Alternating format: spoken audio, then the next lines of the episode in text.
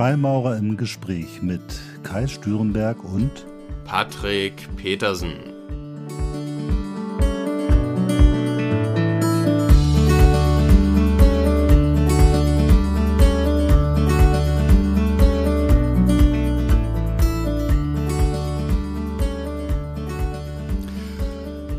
Herzlich willkommen zu einer neuen Folge von Freimaurer im Gespräch. Hallo Patrick. Hallo Kai, herzlich willkommen auch von mir. Lang ist's her. Absolut. Urlaubszeit war und äh, danach wie immer dann extra viel Arbeit, damit man sich schnell wieder an die Arbeit gewöhnt. Äh, ich glaube, wir haben tatsächlich jetzt einige Wochen keine Folge gemacht und ich freue mich, dass trotzdem die, die Hörerzahlen äh, gar nicht gesunken sind, sondern eigentlich kontinuierlich immer weiter auch über die Sommerpause unser Podcast angehört wurde. Sogar die ganz, ganz alten Folgen. Das finde ich total klasse. Ich auch. Ich bin auch überrascht, dass zwischendurch immer wieder Nachrichten kommen und äh, Kai und ich leiten die natürlich zum Teil untereinander weiter, freuen uns sehr darüber, über das Feedback von euch immer. Und ähm, es sind jetzt, also mich haben Nachrichten erreicht tatsächlich, dass jetzt die ersten Aufnahmen bereits stattgefunden sind von ähm, ja, Suchenden, die unter anderem über unseren Podcast auf die Freimaurerei aufmerksam geworden sind. Ja, das ist, finde ich, total spannend, weil jetzt haben wir äh, die Situation, dass diese totale Ausnahme, wo wir uns nur virtuell treffen konnten, sich langsam wieder auflöst und die Arbeiten beginnen. Und äh, ich weiß gar nicht, wie, wie du das erlebst, aber ich merke schon, dass es noch so eine gewisse, so wieder so neu orientieren ist. So, es ist nicht mehr so ganz, also einerseits eine ganz tolle Freude, ja, geht wieder los, andererseits aber auch, hoch, wie geht denn das jetzt? Und äh, ja, also ich merke, die Leute müssen sich noch ein bisschen wieder an Normalität gewöhnen. Kann ich so unterschreiben. Also ich habe über die Corona-Zeit, wir haben so eine WhatsApp-Gruppe von der Loge aus immer mal so ein bisschen rumgewitzelt, dass äh, ich gar nicht mehr arbeiten könne, weil ich nicht mehr in Anzug passe und sowas nach Corona. Und ähm, jetzt habe ich mir letzte Woche für ein gemeinsames Essen mit der Loge mal meinen Sakko übergezogen und siehe da, ich passe tatsächlich nicht mehr rein. Von daher äh, ist das wohl so, ja. Aber ich stelle auch fest, dass da ähm, sich definitiv ein Stück weit neu orientiert werden muss. Ähm, bei unserer Loge im Speziellen ist es auch so, dass wir Corona-bedingt höchstwahrscheinlich nicht da weiterarbeiten können, wo wir bisher gearbeitet haben. Das heißt, auch äh, räumlich äh, wird sich da umgeschaut, anderweitig aktuell. Und ich denke, das wird nicht nur, nicht nur uns so gehen. Nee, das ist bei ganz, ganz äh, vielen so, denn wir werden uns ja ein Stück weit an die Situation gewöhnen müssen, glaube ich, auch wenn jetzt die, die Impfquote stark nach oben gezogen ist. Ich habe das Gefühl, dass wir schon noch äh, mit gewisser Unsicherheit, dann wird es nochmal wieder aufflammen, jetzt vielleicht auch im Winter. Und einige Brüder und Schwestern werden vielleicht sagen, oh, ich bin jetzt doch ein bisschen unsicher, soll ich da jetzt irgendwie hingehen? Ähm, aber das werden wir sehen. Aber insgesamt geht's wieder los, das ist schön. Und äh, ich muss mir erstmal wieder dran gewöhnen, dass auf einmal wieder zusätzliche Termine in den Kalender gerutscht sind. Weil ich muss ganz ehrlich zugeben, ein Stück weit, auch wenn ich die, die Logenarbeiten wirklich sehr vermisst habe, habe ich den zusätzlichen Freiraum auch genossen. Keine Frage. Das ist so, es hatte alles sein Für und Wider. Also äh, ich denke, wir Menschen gewöhnen uns an alles recht schnell, wahrscheinlich jetzt auch wieder mit der Umstellung, wenn es weitergeht, wieder mit der Loge. Ähm, aber ich persönlich, äh, so drei, drei bis vier freie Stunden mehr die Woche habe ich auch schon gemerkt und war auch nicht böse drum in der Zeit, ja. Ja, das wird wahrscheinlich vielen Sücke. Ich bin mal gespannt, ob das ganze Thema insgesamt das Logenleben verändern wird oder ob wir tatsächlich wieder back to normal gehen. Ich glaube, meine Prognose wäre, wir gehen nicht wieder zum Zustand zurück, bei dem wir aufgehört haben, sondern die Sache wird sich ein Stück weit verändert haben. Spannend. Was glaubst du, was sind die Veränderungen, die nachhaltig bleiben werden? Also die größte Herausforderung wird, glaube ich, sein, wieder die Regelmäßigkeit hineinzubekommen, dass die Leute, äh, wenn die Loge sich einmal die Woche trifft, sich auch einmal die, Lo äh, die Woche die Zeit freinehmen.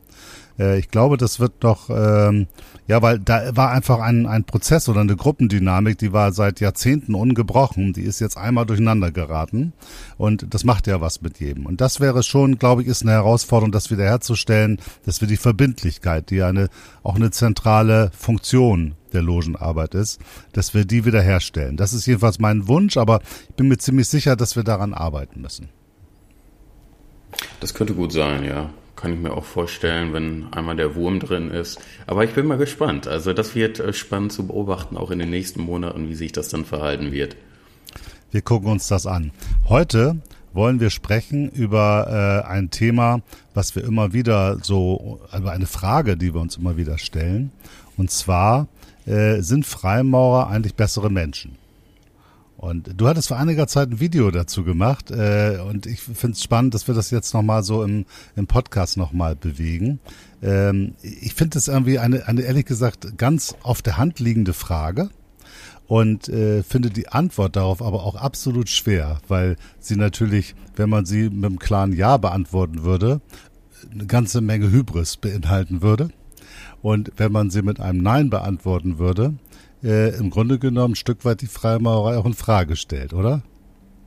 Es ist äh, dünnes Eis, auf dem man sich da bewegt, definitiv. Und umso spannender finde ich es, ähm, dass du, Kai, eingangs erwähnt hattest, das Video noch nicht gesehen zu haben. Das heißt, wir können quasi offen und, und frisch, unvoreingenommen an die Thematik rantreten.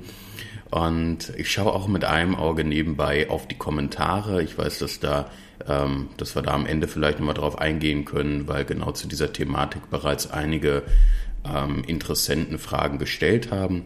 Das ergibt sich vielleicht dann im Laufe des Gespräches da auch äh, Bezug zuzunehmen und äh, offene Fragen in Bezug auf die Thematik im Speziellen dann direkt äh, einzuarbeiten vielleicht. Das finde ich gut, weil da haben wir jetzt sozusagen schon während der Folge schon die Möglichkeit mit äh, Zuhörer, in diesem Fall Zuschauerkommentaren zu arbeiten. Ich fange mal mit einer These an, okay?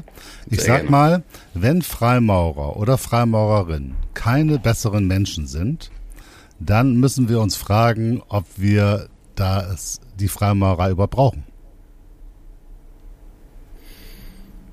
Ist eine äh, Frage, die sich dann aufdrängen würde, ja. ich meine, Durchaus. Im, Im, Grunde genommen ist es doch so. Wir, wir sagen, äh, die Engländer sagen to make good men better. Wir reden von Persönlichkeitsentwicklung. Unsere letzte Folge haben wir diesem ganzen Thema der Persönlichkeitsentwicklung äh, gewidmet. Ähm, aber die, äh, und wir, andersrum, wenn wir in der Loge sprechen, dann sind wir ja auch, ich sag mal, Vereine und mit diesen Vereinen haben wir teilweise die gleichen Herausforderungen und Phänomene wie in anderen Vereinen auch. Und es gibt auch Brüder und Schwestern, die sich streiten oder in Clinch geraten. Und dann äh, sagt man, na ja, äh, wir sind ja auch nur Menschen. So. Sind wir ja auch. Aber, aber äh, äh beinhaltet nicht das Freimaurer sein irgendwie doch etwas, was jemand von einer normalen profanen Lebensweise, also wenn man eben nicht Freimaurer ist, unterscheiden müsste? Ich denke schon. Und die Frage, die sich mir da als erstes aufdrängt, ist, ähm, was ist, ab wann ist man ein besserer Mensch? Und vor allem besser im Vergleich zu wem oder was? Wenn wir jetzt sagen, absolut gesehen sind Freimaurer bessere Menschen, dann stellt sich die Frage, wie misst man zum Beispiel wie gut der in Anführungsstrichen Otto Normalmensch ist. So, dann wissen wir, okay, ähm, prozentual oder auf einer Skala von 1 bis 10 oder was auch immer liegt der Otto Normalbürger bei 6, wie auch immer man gut sein messen möchte. Und die Freie Maurer im Schnitt bei, weiß ich nicht, siebeneinhalb oder so, dann könnte man sagen, sind besser. Wenn man aber ähm, das relativ betrachtet, nicht absolut gesehen, dann könnte es ja auch sein, dass ähm, man sich relativ zu sich selbst verbessert in seinem Sein, dass man besser wird, ein besserer Mensch, als man vorher vielleicht war. Und ähm, das sind zwei verschiedene Fragestellungen, glaube ich, über die wir da reden. Sind mhm. wir bessere Menschen als der, als der Durchschnittsbürger in Anführungsstrichen oder sind wir bessere Menschen, ähm, als wir vorher waren vor unserem, unserem Beitritt? Und ich glaube eher, dass, äh, oder ich gehe davon aus, dass letzteres der Fall ist. Ja, das mag sein. Also wir sagen ja auch häufig, ähm, wenn wir in, in den Logen über solche Dinge sprechen, gibt es oft gerade von älteren Brüdern so die Replik, dass sie sagen, na ja, ähm, der ist auf jeden Fall ein besserer Mensch, als er es ohne Freimaurerei gewesen wäre. Das ist, was du meinst an der, der Thematik.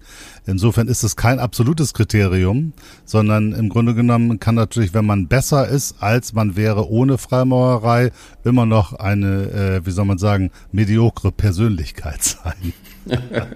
ja, so sieht's nämlich aus, ganz genau, richtig.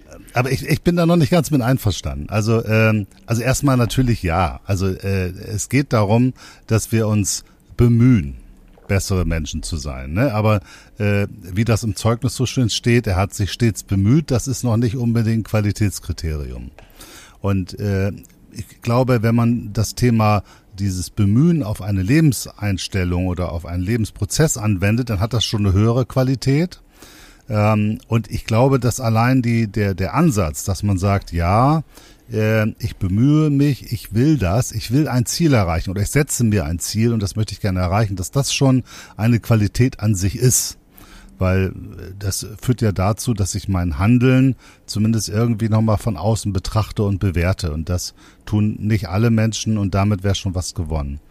Gleichzeitig finde ich es aber auch schwierig, wenn beispielsweise ein, ein Freimaurer oder eine Freimaurerin sich offen bekennen würde, ich bin Freimaurer, und dann, äh, was weiß ich, äh, komische Sachen macht und äh, die zum Schaden von anderen Leuten sind. Oder äh, als Konzernchef ähm, die Wasserreserven im Entwicklungsland abbaut oder so. Das fände ich schwierig. Also ich finde, so ein gewisses ähm, ethisches äh, äh, Grundkonstrukt muss daran gelegt werden und das muss darüber hinausgehen, über das, was man vielleicht von einem Christen, der Weihnachten in die Kirche geht, irgendwie verlangt.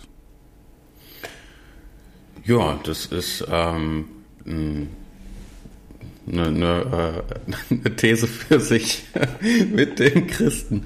Ähm, aber ja, natürlich. Also das wäre auch mein Anspruch. Ähm, ich denke, vielleicht ist es sogar eine Kombination aus beiden, dass man zum einen sicherstellt erstmal, dass man ein be besserer Mensch wird in Anführungsstrichen, als man vor dem Beitritt war, aber auch absolut gesehen in Bezug auf die Durchschnittsbevölkerung vielleicht da einen anderen Maßstab anlegt ich denke, ähm, die Kombination aus beiden wäre wünschenswert, denn man kann das ganze Pferd ja auch von hinten aufzäumen. Was ist, wenn jemand ähm, bereits vor dem Beitritt der Freimaurerei überdurchschnittlich tolerant ist, liebevoll, ähm, empathisch etc.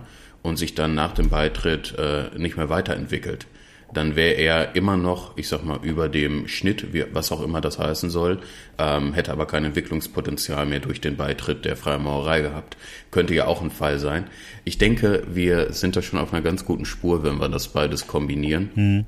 Und sagen, okay, es sollte schon irgendwie absolut messbar sein und irgendwie vielleicht ähm, hervorstechen in Bezug auf ähm, die, die Durchschnittsbevölkerung. Gleichzeitig sollte man sich aber auch ähm, den Maßstab an sich selbst anlegen. Ähm, das denke ich auch, ja. Aber es ist wirklich schwierig. Du hast ja vorhin gesagt, man müsste Kriterien haben, also so eine Skala. Ne? Ähm, habe ich jetzt, wenn ich sage eins bis zehn, bin ich jetzt eine, eine 4, eine 5 oder, oder eine 8. Ähm, kennt man sonst nur so aus Teenager-Filmen irgendwie, wenn es um die Partnerwahl geht.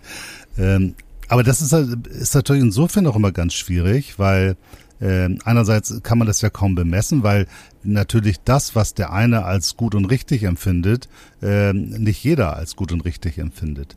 Ich sage mal, ich gehe mal davon aus, wenn wir jetzt eine, eine Wahldebatte zwischen einem konservativen und einem linken Politiker oder Politikerin irgendwie äh, an, anschauen oder anhören, dann werden beide wahrscheinlich das Gefühl haben, dass sie das Richtige tun und wollen. Und trotzdem ist es total gegensätzlich und gegebenenfalls findet jeweils der andere den anderen auch noch irgendwie gar nicht gut.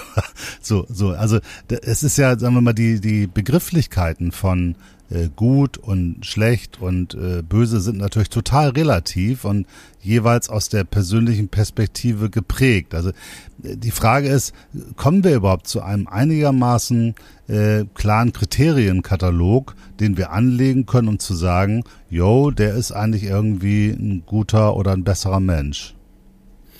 Also wir haben ja, die Freimaurerei gibt es ja seit ähm, 1700 17, ist das offizielle Datum, aber es gibt sie eigentlich noch ein bisschen länger, genau. Genau, da scheiden sich die Geister ein bisschen. Und ähm, die empirische Psychologie seit äh, Anfang des 20. Jahrhunderts. Und das heißt, zu dem Zeitpunkt, wo die Freimaurerei entstanden ist, ähm, hatte man noch weniger Möglichkeiten, als jetzt überhaupt empirisch irgendwas zu messen. Um auf deine Frage zurückzukommen, ich glaube nicht, dass wir aktuell irgendwelche Maßstäbe haben, die wir anlegen können, um zu messen, wie gut ein Mensch ist.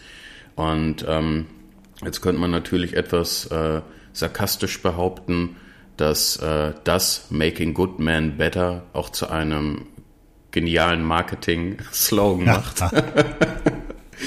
also wenn wir sowieso nicht messen können, wann wir besser werden, dann äh, ja, was will man mehr? Ne? Dann behaupten äh, wir es einfach erstmal. Ne? so sieht's aus, genau. Ein Stück weit tun wir das doch auch, oder? Ich meine, das ist doch immer so. Das ist ja mit jeglicher äh, Vereinigung so. Äh, das ist schon ein Narrativ, den wir vor uns hertragen. Ne? Also wir haben unsere Werte. Freiheit, Brüderlichkeit, Toleranz, äh, Gleichheit und Humanität. Ähm, und ein Stück weit verbinden wir uns, nehmen die erstmal für uns in Anspruch. Und die Frage ist ja, äh, ist das eigentlich überhaupt legitim oder müssen wir nicht auch ein Stück weit etwas tun, um das überhaupt in Anspruch nehmen zu dürfen? Weil das nur als Appell vorne vor oder auch als Monstranz vielleicht vor sich herzutragen, ist ganz übel. Und natürlich die große Herausforderung ist, wenn ich das Ziel habe, mich zu entwickeln und ein besserer Mensch zu werden, dann ist natürlich der, der Grad zur Eitelkeit äh, sehr, sehr schmal. Ne? Dass ich mich nämlich als besserer Mensch empfinde und äh, mich dann gegebenenfalls noch irgendwelchen anderen Menschen überlegen fühle. Und dann äh, kippt es natürlich sofort, weil je mehr ich das auch noch toll finde, wie, wie gut ich bin, desto mehr ähm, setze ich das eigentlich ad absurdum und bin schon wieder gar nicht gut, weil die Eitelkeit und mein eigenes Ego total über, überwiegt.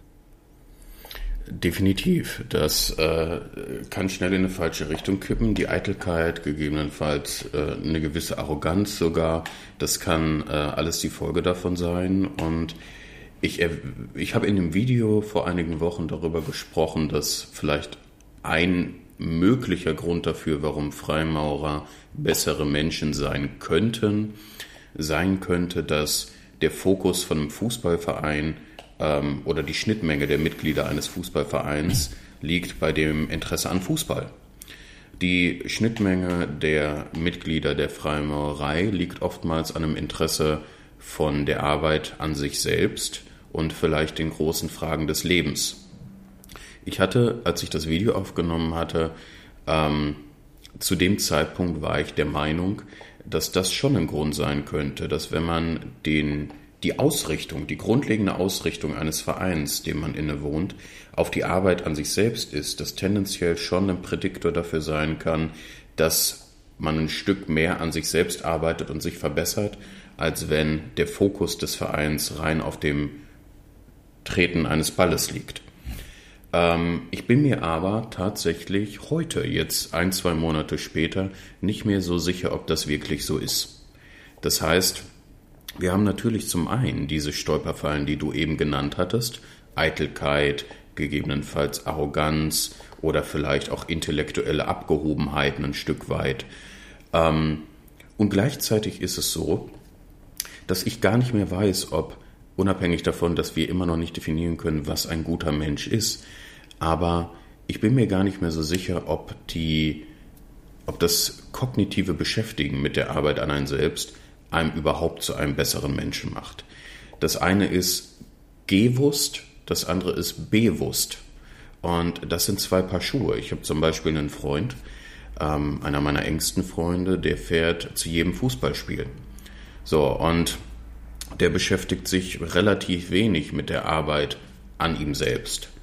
Aber dadurch, dass er einfach ein so von außen betrachtet relativ ausgeglichenes Leben hat. Er geht seiner Arbeit nach, die macht ihm Spaß, er hat sein Hobby, so, das ist Fußball, da ähm, kommt er raus, trifft seine Freunde, trinkt auch gerne ein und so weiter.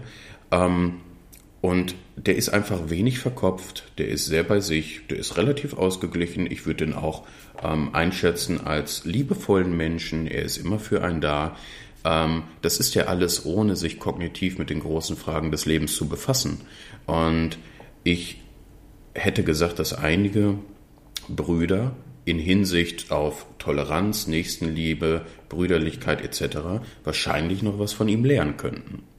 So, ich glaube also nicht, dass das rein kognitive Beschäftigen mit den großen Fragen des Lebens oder des Zerdenkens des an einem Arbeitens und irgendwie ähm, Traktate analysieren von irgendwelchen Symboliken einen wirklich effektiv zu einem besseren Menschen macht am Ende. Ja, das ist total spannend. Man könnte ja auch die These aufstellen, vielleicht sammeln sich ja auch in der Freimaurerei Menschen äh, mit einem gewissen defizitären Status. Also die vielleicht, vielleicht genau gerade äh, äh, ja eben noch einiges zu tun haben, um an sich zu arbeiten. Und ähm, das ist vielleicht ein bisschen böse gemeint, aber ähm, was ich damit sagen will, ist, ähm, wir kommen ja schon in die Freimaurerei, die meisten mit einem klaren Approach, weil sie sagen, ich möchte an mir arbeiten, an meinem rauen Stein arbeiten, möchte mich verbessern, besserer Mensch werden. Das ist aber auch, das kennen wir beide aus den Logen, nicht so, dass bei jedem Bruder oder bei jeder Schwester das auf Dauer der zentrale Fokus bleibt. Bei dem einen äh, ist es halt, Mensch, ich finde es super mit netten Leuten mich da zu treffen, das ist klasse, fühlt sich gut an und das ganze Ambiente macht mir auch Spaß. Äh, bei dem anderen äh, ist es vielleicht, Mensch, ich bin jetzt hier Meister oder ich bin Distriktsmeister oder ich bin jetzt hier noch was äh, Wichtiges in irgendeiner äh, Großloge. Also es entstehen ja auch Parallelwelten. Ne? Ich habe hab immer mal so gesagt, es gibt so, so Menschen, die einfach neben dem normalen Leben auch in der Freimaurerei nochmal eine zweite Karriere machen. Obwohl das natürlich an sich schon fragwürdig ist, weil man ja äh, maximal auch äh, minimale äh, Macht oder auch äh, merkwürdige Formen von Macht erhält, weil worüber, äh, was kann man da entscheiden? Ist, wir bewegen ja nicht wirklich etwas Weltbewegendes. Äh, und andererseits ist es ja auch so, dass ähm, gerade diese Karrieremöglichkeiten, also ich bin etwas Besonderes, natürlich auch diese typischen Eitelkeitstrigger so bei einigen Menschen äh, stärkt. Und das erleben wir ja auch. Und dann sind wir natürlich ganz weit weg von dem, wenn wir sagen, bessere Menschen. Also wenn man sie in der Freimaurerei dann äh, dieses, ich möchte ein Amt haben und ich möchte das erreichen und nach Möglichkeit äh, schmiede ich auch noch äh, Allianzen, damit ich das erreiche oder äh, rede womöglich noch schlecht über einen anderen, damit das nicht erreicht, dann haben wir natürlich das Gegenteil erreicht. Also ich glaube, die Freimaurerei birgt neben der Möglichkeit und der Chance, sich positiv zu entwickeln, auch genau die Möglichkeit, genau das Gegenteil zu tun und zwar mit der fast gleichen Kraft. Das sind, sagen wir mal, andere Kraftströme in der Freimaurerei, aber man muss sich so ein bisschen hier wieder auch für Engelchen oder Teufelchen entscheiden. äh, ne? Also, weil die Versuchungen in der Freimaurerei sind unglaublich groß, weil sie ganz viele systemische Ansätze hat, äh, Dinge wie ähm, Selbstdarstellung und Eitelkeit zu triggern und auch zu fördern, wenn die Anlage schon da ist. Oder ist das zu böse gesagt? Nö, glaube ich schon. Ähm, und ich finde auch die, äh, die These interessant mit, dass es sein könnte, dass sich in der Freimaurerei primär Leute sammeln, die vielleicht auf irgendeiner Ebene defizitär sind. Ähm, das ist durchaus eine, eine valide These aus meiner Sicht. Ähm, die Möglichkeit besteht. Natürlich ist es aus meiner Sicht nicht so weit hergeholt, dass das größte Verlangen, zu einem besseren Menschen zu werden, oftmals die Menschen haben, die an dem Startpunkt das Gefühl haben, dass sie vielleicht noch nicht gut genug sind, so wie sie sind. Das heißt, es kann durchaus sein, dass der subjektiv wahrgenommene innere Mangel einer der Hauptgründe ist für den Beitritt bei der Freimaurerei. Und das wird natürlich für, für die Theorie sprechen von dir gerade. Ähm, ich glaube schon, dass es auch noch andere äh, Motive gibt, der Freimaurerei beizutreten, außer die Arbeit an sich selbst. Ähm, das mögen zum Beispiel Gründe sein wie äh, Geselligkeit, beispielsweise ähm, historisches Interesse oder ähnliches. Aber ich könnte mir auch vorstellen, dass es einige Menschen gibt da draußen, die einfach ähm, eine innere Leere spüren, die vielleicht ähm, irgendwie jetzt Mitte 30 oder Mitte 40 sind und feststellen, okay, ich habe Familie, ich habe einen festen Job, ich habe ein eigene, eigenes Dach, unter dem ich wohne, aber irgendwas fehlt. Von daher ähm, finde ich, ist eine interessante These, könnte man, äh, könnte man mal näher tiefer drauf eingehen, auf jeden Fall.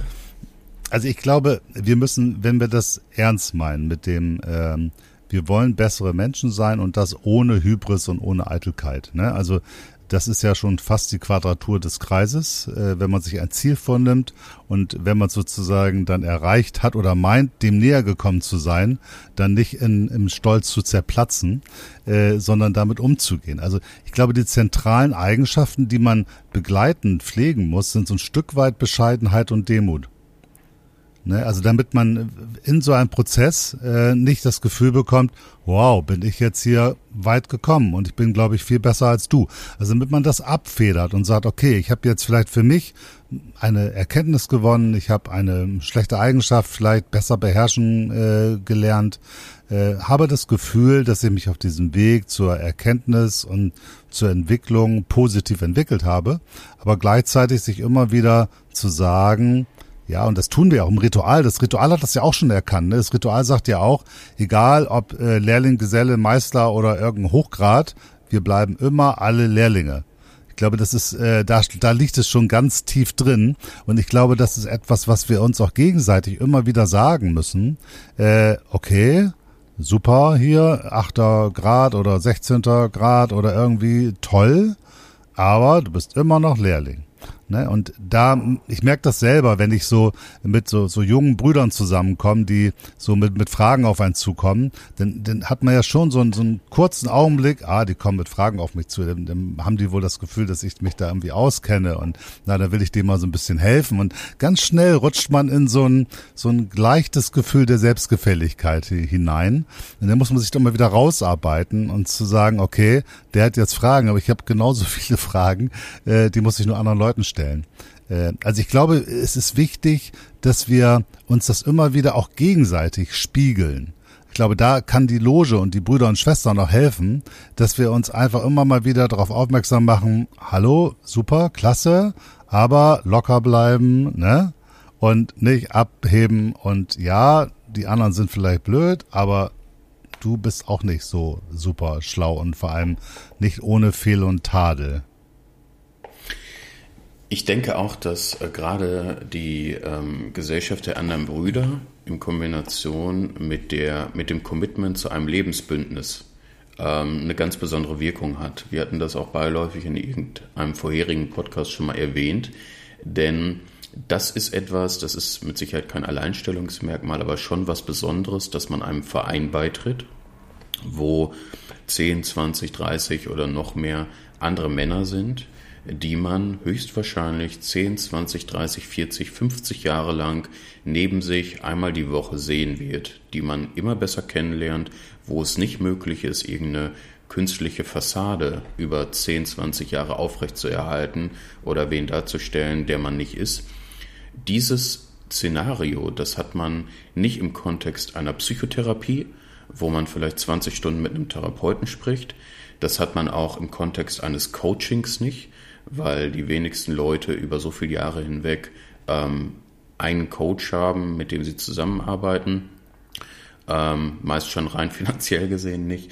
So, das ist schon ein Alleinstellungsmerkmal, ein Stück weit und was, was ähm, für mich einer der Sachen ist, der schon, die, die schon einen Unterschied machen kann in der Arbeit an einem selbst. Denn es ist ein Unterschied, ähm, ob irgendwie ein flüchtiger Bekannter mal einem was zu einem sagt oder irgendwie ein Arbeitskollege, der einen vielleicht nicht mag oder jemand, mit dem man vielleicht sich seit zehn Jahren jede Woche trifft, der einen sehr gut kennt und wo man weiß, okay, der meint es nicht böse mit einem. Ich glaube, das ist wirklich eine Sache, die besonders ist im Kontext der Freimaurerei und auch tatsächlich und wirklich was zur Entwicklung beitragen kann. Ja, ich glaube, das ist äh, ganz eine ganz entscheidende Funktion sogar, ne? dass man diese Verbindung hat und so wie du sagst, man kann sich nicht auf Dauer verstellen in so einem Kontext. Wenn man sich so lange und regelmäßig mit Menschen trifft, dann offenbart sich letztendlich schon alles. Das heißt, selbst wenn man da nicht überall Psychologen und Analytiker hat, äh, wissen die schon genau, was du für einer bist. Äh, ich glaube, das ist tatsächlich total wichtig. Ähm, und ich, was auch, glaube ich, eine ganz wichtige Funktion ist, und da muss man auch ganz stark darauf aufpassen, dass die Ämter und Funktionen wechseln. Ne, also wir haben das ja in, in, in der ACGL, der, der American Canadian Grand Lodge, da wechselt das ja jährlich. Da gibt es eine sogenannte Line, das heißt, da ist man, äh, gibt es vom Meister, Erster, Aufseher, Zweiter Aufseher und dann gibt es da verschiedene Funktionen und man läuft da durch. Jedes Jahr wechselt man. Da weiß man, in vier Jahren bin ich irgendwie Meister vom Stuhl. Und ich weiß aber auch, in fünf Jahren bin ich es nicht mehr. Bin ich durch mit der Leine. Bin ich Altstuhlmeister, dann kann ich irgendwie sagen, ich habe mal ein bisschen was gemacht. Äh, aber es führt dazu, dass man eben eine Zeit lang in dieser Funktion ist, in der einem ja rituell auch eine Ehrerbietung entgegengebracht wird, aber man auch dann sofort wieder raus ist und anderen Leuten die Ehrerbietung äh, entgegenbringt. Ich halte das für ganz wichtig, diesen Wechsel, damit man immer aus den verschiedenen Rollen das betrachtet. Weil dies, dass wir einer Funktion, einem Amt gegenüber eine Ehrerbietung im Ritual entgegenbringen, hat ja auch eine psychologische Funktion. Es soll ja ein Stück weit, ich nehme mich selbst zurück und erkenne die Arbeit und das Amt eines anderen an. Es ist ja nicht eigentlich verbunden, dass wir der Person die Ehrerbietung entgegenbringen, sondern dem Amt. Äh, wo wir das nicht so machen, ist, wenn es sozusagen in die Obedienzen geht, in die höheren äh, äh Funktionen. Da haben wir teilweise äh, Großlogen äh, Vorsitz, die das über Jahre machen, äh, vier, fünf, sechs Jahre. Und da scheint es mir fast unmöglich, dass äh, abgesehen von der unglaublichen Arbeit, die die leisten müssen und Termine, die die haben, äh, aber wenn man permanent in so einer Rolle drin ist und natürlich da schon zumindest über die Leute, die in der eigenen Großloge sind, dann schon so etwas wie Macht hat, äh, dass sich das nicht negativ auf die Arbeit am eigenen Rauenstein auswirkt. Das mag man mir jetzt übel nehmen von einigen Seiten, aber ich glaube, das ist systemisch bedingt. Wenn man in so einer Rolle über lange Zeit ist, ist das eine Riesenherausforderung, nicht irgendwie sich in diese Rolle ein Stück weit auch zu verlieben und darin irgendwie äh, mehr Energie zu investieren als an die Arbeit an sich selbst. Allein schon deswegen, weil man verdammt wenig Zeit hat. Oder ist das, ja, wie siehst du das? Ich denke auch, dass ähm, gerade die äh, Funktionen, die maßgeblich gerade bei der großen Landesloge oder sowas ähm, höhere Funktionen innehaben, ein gutes, gutes Amt sind, um sich in Demut zu üben. Also sich bewusst Zeit dazu zu nehmen, weiterhin in Demo zu üben. Weil ich glaube auch, dass das ähm, abfärbt. Das ist aber, glaube ich, nicht vereinsspezifisch. Ich glaube, das wäre ähnlich, wenn man der äh, Chef eines mittelständischen Konzerns Natürlich. ist oder ähnlich. Ne? Parteivorsitzende, ne? also, in all diesen genau. Funktionen hast du diesen Effekt. Ja, denke ich auch. Also die Dynamik bleibt dasselbe, äh, bleibt, bleibt dieselbe. Ähm, bereichsübergreifend und ich denke, da sind wir auch in der, in der Freimaurerei nicht frei von. Ja. Naja, aber der Unterschied ist eben der, du hast das ja vorhin auch schon mal so erwähnt, äh, der Kontext ist ein anderer. Wenn ich Parteivorsitzender bin, ist das Ziel, diese Partei nach vorne zu bringen. Und da hilft natürlich auch ein starkes Ego, vielleicht ein Stück Narzissmus oder auch ein äh, äh Stück Selbstdarstellungswunsch äh, sehr stark, diese Partei nach vorne zu bringen. Genauso, wenn du Konzernchef oder Unternehmenschef bist, auch da hilft eine starke Persönlichkeit, die vielleicht auch manchmal etwas rücksichtslos und sehr fokussiert sein kann, äh, das Unternehmen Unternehmen nach vorne zu bringen. Äh, bei der Freimaurerei geht es uns aber nicht darum, die Freimaurerei äh, an sich erfolgreich zu machen. Wir kriegen ja auch kein Geld und keine Tantiemen. Äh, das heißt, es geht genau ja nicht darum, sondern es geht im Gegenteil immer darum, um einen Rahmen zu schaffen. Und im Amt geht es nur darum, diesen Rahmen aufrechtzuerhalten, damit Brüder und Schwestern an sich arbeiten können und sich entwickeln können. Und da, glaube ich, brauchen wir vielleicht auch noch ein Regulativ. Also ich will jetzt diese Verantwortung nicht nur an die, die Großlogenbeamten abgeben. Äh, das trifft uns ja alle. Aber wir müssen sehr stark aufpassen. Ich würde die These wagen, oder die Empfehlung geben, wir sollten auch die wichtigen Ämter äh, kürzer besetzen und eine schnellere Rotation haben, damit man mehr Leute diese Rolle einnehmen können und gleichzeitig man auch schnell wieder raus ist und Zeit hat, um an sich zu arbeiten, weil sonst dreht sich ja der Fokus komplett woanders hin. Ja, klingt fast ähm, ähm, edel zu sagen, dass man den äh, die die Perioden nicht so lange machen möchte, um den einzelnen Brüdern in den gehobenen Ämtern mehr Zeit für die Arbeit an sich selbst äh, bieten zu können. Finde ich aber gut. Also ähm, müsste ich jetzt länger drüber nachdenken, habe ich noch nicht gemacht, aber ich denke, der Ansatz ist nicht verkehrt, ja. Das kleine Problem dabei ist natürlich, dass auch das Leiten einer Loge oder noch mehr das Leiten einer Großloge natürlich auch gewisse Qualitäten erfordert. Und die hat natürlich auch nicht jeder Bruder oder jede Schwester. Also, ne, und das ist natürlich auch eine Thematik, so dass es dann manchmal auf bestimmte äh, Brüder und Schwestern kommen dann eben mehr Herausforderungen zu, weil sie eben über solche Qualitäten verfügen. Aber vielleicht braucht es dann an der Stelle mehr Entlastung Also vielleicht braucht man einfach nicht nur einen, der das macht, sondern eben vielleicht ein Team, das auch viel Arbeit übernehmen kann äh, ich sag mal so, bei uns in der Loge ist es zum Beispiel üblich, dass der Meister vom Stuhl jedem Mitglied zum Geburtstag gratuliert und eine Karte schreibt und sowas alles. Das kann man auch auf mehrere Schultern verteilen. Ne? Sagen, kommt, dann machst du, schreibst die Karten und du machst dies, du machst jenes, damit derjenige noch Zeit hat, im Rahmen seiner Amtsausübung trotzdem an sich zu arbeiten. Ich glaube, äh, worum es ankommt, ist im Grunde genommen, dass wir das immer mal wieder thematisieren, worum es geht und sagen, hey, hast du heute schon an dir gearbeitet? Weißt du, so in der Richtung. Ähm, ich glaube, wir müssen den Fokus da wieder mehr drauf lenken. In all unseren Dingen, in den Publikationen nach außen, weil ich finde es wichtig als Identität für die Freimaurerei, aber auch in unseren äh, Aktivitäten, in unseren äh, Logenabenden, in unseren Gesprächen bei brüderlichen Treffen, wie auch immer. Ich glaube, ich halte es für wichtig, weil wir alle immer mal so eine leichte Tendenz haben, dieses, weil es ja auch anstrengend ist, an sich zu arbeiten, das nach hinten zu schieben und andere Dinge nach vorne zu holen. Und wir lenken uns unglaublich gerne ab. Ich habe mich da Mama schon unbeliebt gemacht, wenn ich so sagte, okay, wenn wir jetzt auch nur noch so Charity-Aktionen starten, ne, dann ist das erstmal super, weil wir dann super gute Menschen sind. Und ich finde das richtig und gut. Machen wir auch. Wir haben auch für Flutopfer gespendet und wir unterstützen äh, Künstler aus anderen Ländern, die nach Deutschland kommen für ein Stipendium und sowas. Das finde ich alles richtig und gut. Aber wenn wir uns zu sehr darauf konzentrieren, auch dann lenken wir uns wieder von der Arbeit am eigenen rauen Stein ab. Und ich, also aus meiner Sicht hat die Freimaurerei damit ihr zentrales Asset, was sie unterscheidet von allen anderen Institutionen. Und äh, ich würde mir wünschen, dass wir uns wieder stärker darauf konzentrieren. Und das geht wahrscheinlich nur, wenn wir das immer wieder debattieren und auch diskutieren, da wo es irgendwie möglich ist. Dem ist mit Sicherheit nichts hinzuzufügen. Ähm, das darf an der Stelle nicht fehlen. Also die Diskussion sollte am Leben gehalten werden und ähm, bringt uns an der Stelle nur, nur voran, denke ich. Was mich interessieren würde noch, um auf die Frage zurückzukommen von dem ursprünglichen äh, Gedanken des Podcasts, glaubst du denn am Ende des Tages, dass Freimaurer besser sind als der Durchschnittsmensch? Wie auch immer man das messen möchte. Das ist eine ganz schwierige Frage. Ich will es mal so sagen. Als ich angefangen habe mit der Freimaurerei, war ich davon überzeugt. Im Laufe der Jahre habe ich meinen, habe ich Zweifel daran bekommen. Es gab auch Zeiten, wo ich dachte, nee, das ist genau, das genau diese anderen Kräfte, nämlich die Selbstdarstellung und, und Eitelkeit, diese Kräfte, die eben durch die Struktur der Grade und der Ämter und so entstehen, dass die so eine starke Kraft haben, dass sie genau das verhindern. Es gab schon auch Phasen, wo ich da so ein Stück weit ähm, mich wirklich gefragt habe, funktioniert das System überhaupt noch?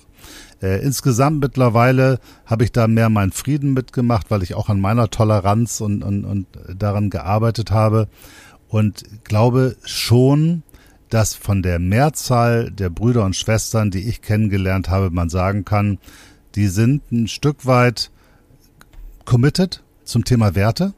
Ja, die haben gesagt, ich will kein, ich will ein guter Mensch, ich will kein schlechter Mensch sein. Das ist mir wirklich wichtig. Und ich habe keinen kennengelernt, der draußen rumrennt und sagt, ja, ist doch egal, den ziehe ich über den Tisch und dann habe ich mehr Geld. Das habe ich mit der Freimaurer nicht erlebt. Ich glaube, so, so, so grundsätzliche Wertethemen sind stärker verankert und ich habe sehr viele wirklich großartige, tolle Menschen kennengelernt. Und äh, insofern von meiner Seite aus glaube ich schon, dass wir tendenziell und das nicht im Sinne von irgendwie etwas über äh, ohne Überheblichkeit und ohne irgendjemand anders damit äh, schlechter machen zu wollen, äh, dass wir zumindest tendenziell gute Menschen sind. Ich würde es nicht besser, das ist immer so ausschließend. Ich würde es so formulieren, Freimaurer und Freimaurerinnen haben das Potenzial, bessere Menschen zu werden und sind tendenziell vielleicht auch gute Menschen. Vielleicht geht das ein bisschen zu weit. Ist das zu, zu weitgehend? Also ich bin bei dir, dass die meisten Brüder und auch Schwestern, die ich kennengelernt habe, sich auf jeden Fall zu den Werten committed haben und auch den Anspruch haben an sich. Ähm, ob deshalb dieses Commitment zu den Werten auch immer so ausgelebt werden kann, steht nochmal auf einem anderen Blatt. Aber es gibt schon zumindest schon mal eine, eine edle Zielsetzung, sage ich mal. ähm, in die Richtung, man weiß, wo man hin möchte und, und arbeitet auch in die Richtung. Ich würde schon sagen, auch wenn ich das jetzt so mit einem Querschnitt der Gesellschaft vergleiche, ja doch, also ich glaube schon, dass ähm, einem Stück weit den Werten da auch nachgegangen wird. Das äh, habe ich schon erlebt. Doch, muss ich schon so sagen. Okay, dann, dann können wir uns, glaube ich, beide gut darauf einigen, dass wir sagen, äh, wir sind nicht besser als andere Menschen, aber wir sind tendenziell äh, wenn man überhaupt so ein Kriterium, als Kriterium kann man wahrscheinlich nur so ein sowas ähnliches wie äh, ein religiöses äh, Wertesystem irgendwie anlegen. Also du willst äh, grundsätzlich nichts tun, was anderen Menschen schadet, du willst irgendwie dazu beitragen, dass die Welt ein besserer Ort ist und du willst grundsätzlich, äh, ist es dir wichtig, dass es möglichst vielen Menschen gut geht und du versuchst auch in deinem Umfeld dafür zu sorgen, dass die Menschen sich einigermaßen gut fühlen und niemand übervorteilt wird. Ich glaube, so kann man das mal ganz einfach und schlicht äh, zusammenfassen. Und die Möglichkeit, so zu sein, ist auf jeden Fall gegeben. Und ich glaube, wenn man, wenn einem das wichtig ist, dann kann die Freimaurerei wirklich gut dabei helfen, dieses Ziel zu erreichen. Vor allen Dingen immer wieder anzutriggern, durch dieses regelmäßige Ritual, äh, sich dessen bewusst zu werden und sich immer wieder zu spiegeln und zu fragen, na, wie ist es denn gerade mit mir und, und wie verhalte ich mich denn gerade? Durchaus. Das ist der einzige Weg, denke ich, ähm, da auch immer die, die Offenheit zu bewahren über die Jahre hinweg, sich da immer wieder mit zu, zu konfrontieren. Und vielleicht an der Stelle, ich äh, habe gerade mit einem Auge gesehen, ähm, würde ich dir gerne eine Frage stellen, die in Bezug auf ähm, die Thematik Freimaurer bessere mhm. Menschen mhm. gestellt wurden.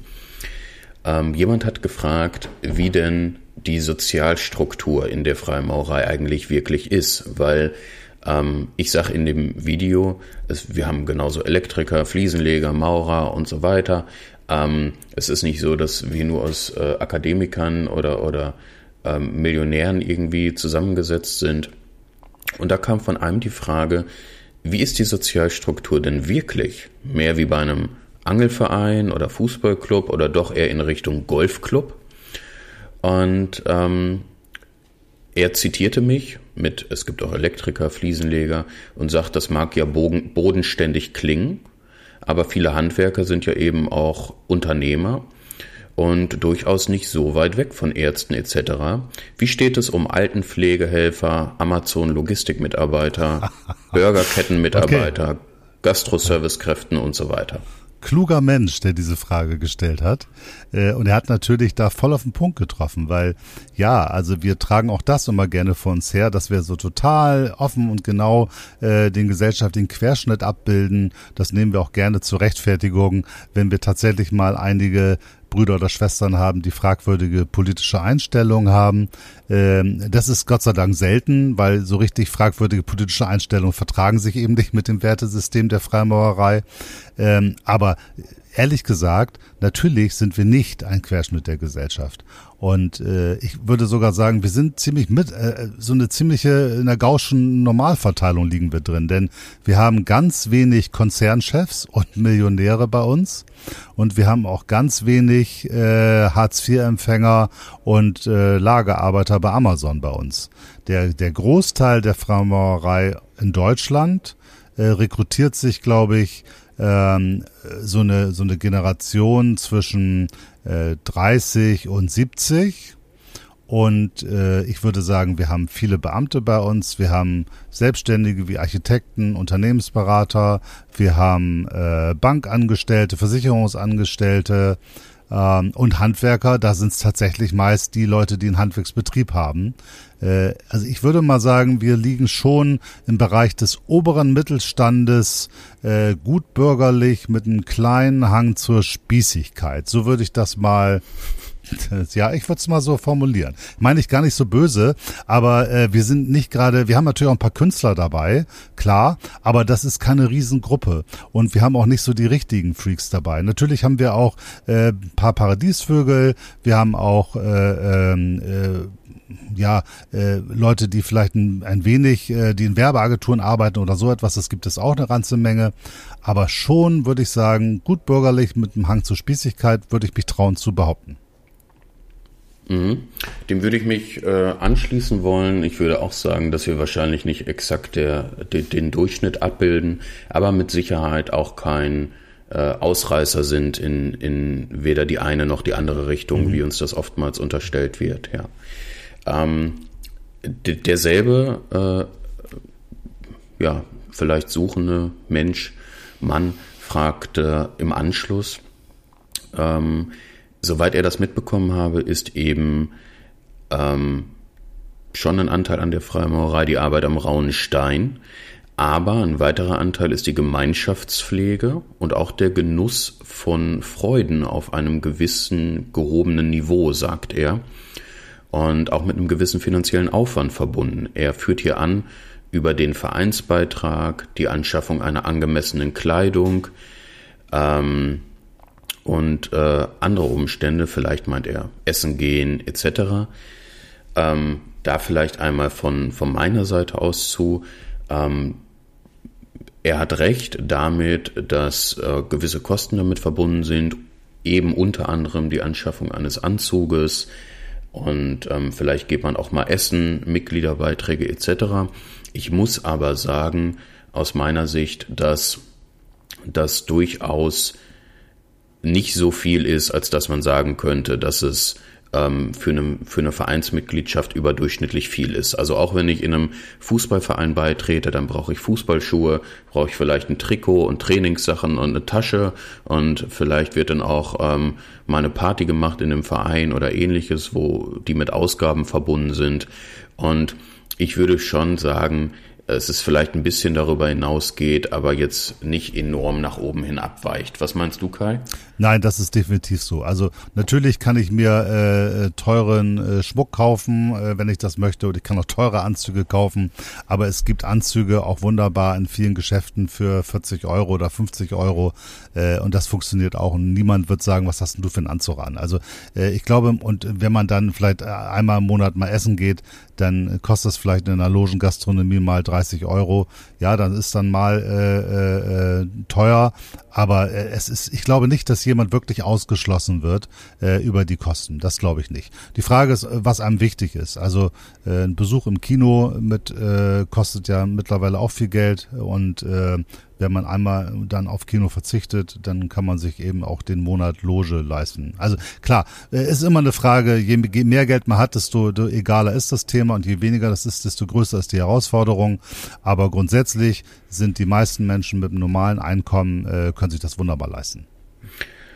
Denke ich auch. Und vielleicht noch eine Frage, weil sie gerade thematisch da reinpasst. Du hast gesagt, es steht in Abhängigkeit davon, wie viel man verdient. Und mir wurde eine Frage gestellt, die ich auch sehr spannend fand, auch in dem Kontext des Videos.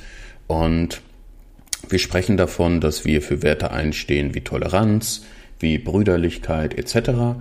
Gleichzeitig sagen wir ja immer, ähm, Voraussetzung ist, man sollte ein freier Mann von gutem Ruf sein.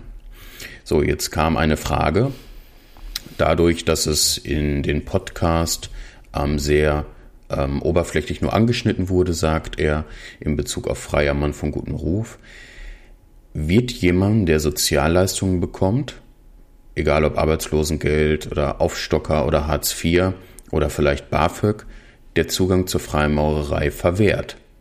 Nein, wird es nicht.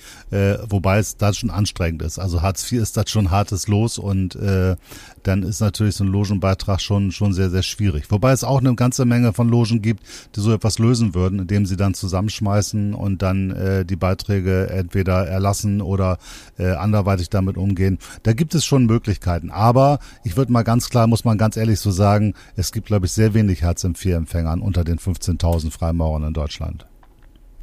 Das denke ich auch, aber spannend, dass du das sagst. Ähm, ich war mir tatsächlich nicht sicher, ob ähm, ein äh, Hartz-IV-Empfänger in die Definition eines freien Mannes fällt, da er ja in Abhängigkeit des, also in Abhängigkeit oder auf das auf das, auf die Almosen oder auf das Geld vom Staat angewiesen ist. also diese Definition, ich, ich, weiß, es gibt Brüder, die sagen, wenn man da ist, ist man kein freier Mann.